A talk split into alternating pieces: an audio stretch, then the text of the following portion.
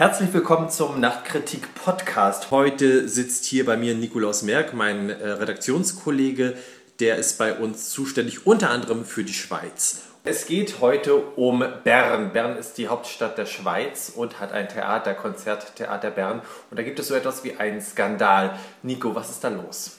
Nun, die Schauspieldirektorin Stefanie Greve ist vom Verwaltungsrat, das heißt der Stiftungsrat, des Theaters entlassen worden auf Vorschlag des Intendanten Stefan Merki.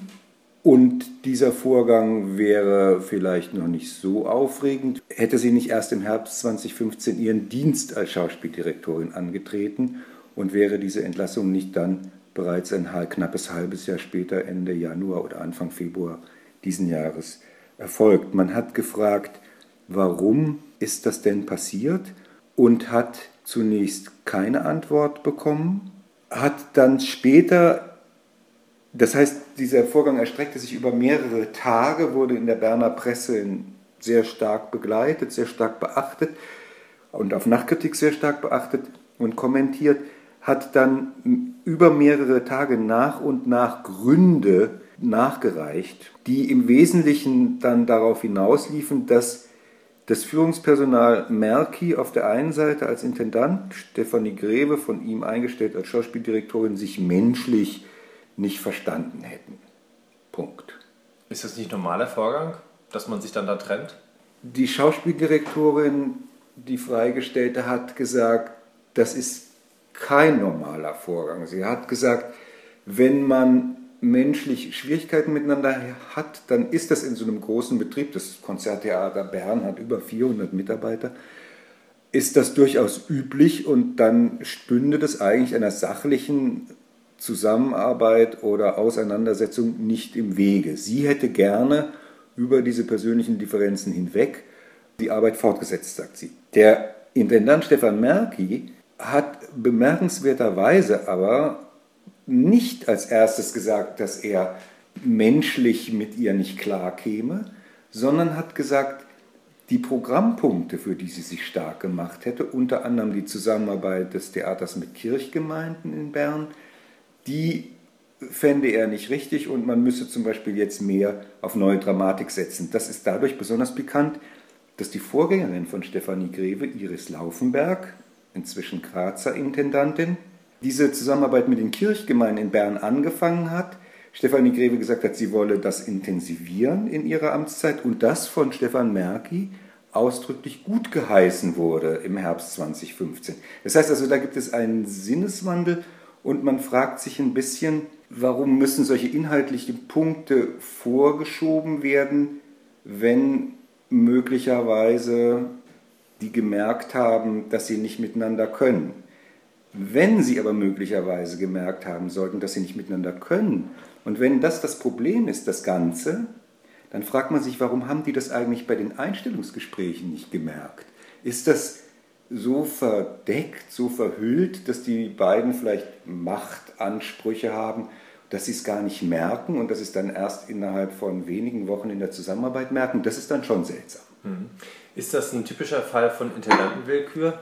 Das kann ich nicht beurteilen, ob das ein typischer Fall von Intendantenwillkür ist. Was schwierig ist an der Sache, darauf haben Kommentatoren auf Nachkritik hingewiesen, soweit ich es recherchiert habe, haben sie recht, ist folgender Vorgang. Das Konzerttheater Bern hatte vor der Ära von Stefan Merki, Anfang der 10er Jahre, also 2010, 2011, ähm, schon einmal Probleme zwischen Intendant, der war damals gleichzeitiger Chef der Opernsparte, und Schauspieldirektor.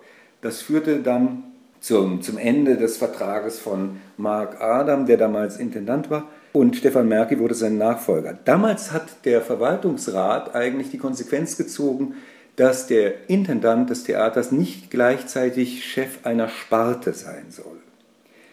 Jetzt ist es aber so gekommen, dass Stefan Merki nach Entlassung der Schauspieldirektorin, die auf sein Betreiben stattfand, Chef der Schauspielsparte geworden ist. Das heißt, man hat die Situation, die man eigentlich verhindern wollte, wieder hergestellt. Und die Frage heißt natürlich jetzt, hat der Verwaltungsrat, hat der Stiftungsrat eigentlich gar nichts gelernt aus seinen Fehlern, die er früher gemacht hat? Hat er nicht gelernt? Mir scheint nein.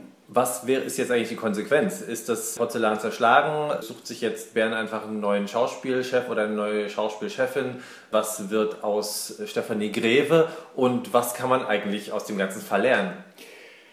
Also Bern sucht eine neue Schauspielchefin, einen neuen Schauspielchef, der soll bis nächstes Jahr oder Ende diesen Jahres gefunden sein.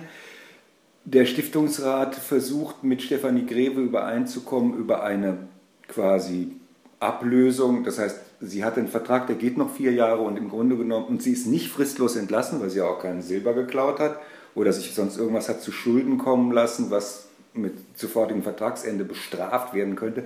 Äh, also muss man äh, Verhandlungen führen und muss dann zu einer Auslösung aus dem Vertrag kommen.